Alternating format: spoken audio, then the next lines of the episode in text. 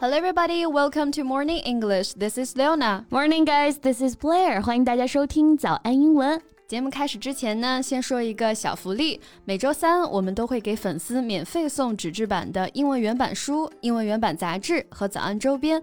微信搜索“早安英文”，私信回复“抽奖”两个字，就可以参与我们的抽奖福利啦。这些奖品都是我们的老师为大家精心挑选的，是非常适合学习英语的材料，而且你花钱也很难买到。坚持读完一本原版书、杂志或用好我们的周边，你的英语水平一定会再上一个台阶的。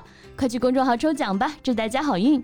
我们中国人说话引经据典啊，少不了孔老夫子的话。没想到啊，这美国人也一样。Yeah, Confucius was a pioneer in the field of education。毕竟啊，是万世师表嘛。没错，哎，那贝贝老师考考你啊，美国人的子曰，哎，看一看你听过没有？啊哈，Man who wants pretty nurse must be a patient。啊，一个男人如果需要漂亮的。护士，那一定是有病。这孔老夫子怕是都不知道护士是什么吧？嗯，What are you talking about？这是被你搞懵了啊！Right, the hilarious Confucius say has been popular in the U.S. for many years 啊。反正呢，子可以约一切啊，只要以他开头造句，这瞎编的哲理啊，都变得很有权威了。哎，那不就是我们说的鲁迅先生曾经说过吗？Right. And in the late 1930s, a newspaper columnist named Walter Winchell began attributing some satirical statements to Confucius。那慢慢的呢，大家就开始玩这个 Confucius say 这个梗了。Sounds interesting. Mm -hmm. When a great man appear in our daily life, it proves that he is greater. Right. so let's talk about Confucius say today. Okay, I love to. 那我们今天的所有内容呢，都整理成了文字版的笔记，欢迎大家到微信搜索“早安英文”，私信回复“加油”两个字来领取我们。的文字版笔记。嗯，西方人称孔子呢是 Confucius，这个名字据说是利玛窦按照孔夫子的发音把他的名字音译过来的。And his thoughts became the system of philosophy Confucianism。所以啊，儒家学说也就直接用孔子学说来命名了。Right, and in daily life there is subtle influence of Confucianism。对于中国啊，甚至东亚地区来说呢，都受到了儒家学说非常深远的影响。Yeah. So Confucius' ideas stand true even today. Right. There is a growing interest in Confucianism in China and other parts of the world. Some Confucius quotes can guide our life.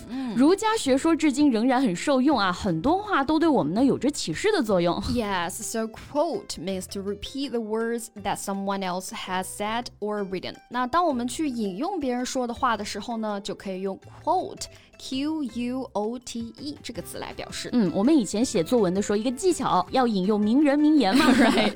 Like I was always quoting some celebrities or from other books。可以直接 quote somebody 啊，就是引用某人的话，也可以直接 quote from a book, a poem, a report，然后后面加上引用的出处。嗯，没错。那这个 quote 也可以直接做名词啊，就表示引语。For example, I want to start with a quote from your website。那我们对于孔子的话。 话呢，其实就直接说子曰啊什么什么。那美国人呢，没有古文和白话文的区分了，就直接用 Confucius say 来表示了。Yeah, as we said before, in the West, if a person starts a line with Confucius say, he proceeds to give a tongue-in-cheek one-liner, which may or may not be what Confucius actually said. 在美国，更多的人啊，子曰并不是引用孔子的原话，而是自己编撰的。Right, so tongue-in-cheek 啊，这个脸。 家里的舌头是什么意思呢？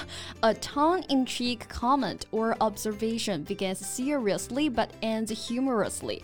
Tongue-in-cheek 这个词组啊，就带有幽默、讽刺、半开玩笑这个意味啊，但是玩笑中呢，也含有一些深意了。Yes, tongue-in-cheek comments often get people thinking. 这还是会引起大家的一些思考的。嗯，没错。So tongue-in-cheek comments are often used in critics. They tell something truthful, but in a light-hearted, funny way 啊，以一种轻松的、戏谑的方式说出来。And it looks like that these fake Confucius proverbs could be good materials for talk show and not only talk show, they appeared in so many short videos right now. A proverb is a short sentence, etc., usually known by many people stating someone commonly experienced or given advice. 嗯，另外一个回忆杀了啊！除了名人名言，还有格言警句 proverb 指的就是格言、谚语，往往呢还有一个 as the proverb goes，哎，开头俗话说。嗯，没错。那无论是名人名言还是格言警句，if you think it can express a belief or purpose you believe in, it could be your motto. Model 就是座右铭的意思。哎，我记得小学的时候啊，同学录里边就有一栏得填自己的座右铭，是吧？I remember that motto of my best friend is work hard, play hard。哇，这么小就能想得这么明白，cool。那长大之后得要孔老夫子来帮自己了。Cooking up fake Confucius proverbs can make what you said more convincing。我们可以用 cook up 来表示虚构编造，哎，这个意思。嗯，cook 我们知道是烹饪、做饭的意思。哈，那加上了 up，cook up，可千万别以为是做饭的意思了哈。cook 在这里其实有篡改、捏造的意思，所以呢，cook up，哎，其实也是捏造、编造啊。策划这个意思。嗯，比如小时候不想写作业，总想找个借口。I would cook up an excuse not to do my homework. Okay, and it can also be used for a story or a plan, etc., but usually dishonestly. For example, she cooked up some weird scam that was going to earn her fortune. Ah, as the proverb goes, a gentleman makes money in a right way. 君子爱财，取之有道。当然，玩子曰梗的人并没那么严重啊。they just managed to persuade others in a funny way. That's true. So persuade 指说服、劝服的这个意思哈。For example, I tried to persuade her to see a doctor. Persuade someone to do something. 劝服某人去做什么事情的意思。嗯，那表示劝说、说服这个意思 的短语呢，还有 talk someone into something，表示劝说某人呢去做什么事儿。嗯，比如每次假期我想待在家里或者宅着啊，总有朋友轮番轰炸喊我出去。I didn't really want to hang out but my friends managed to talk me into going alone. Oh, well, I guess you might cook up many excuses. 那我猜你得找了不少借口吧？不是咋的？So talk into 啊，就表示劝说某人去做啊，因为 into 嘛，表示在什么里面就有参与进什么事情的感觉。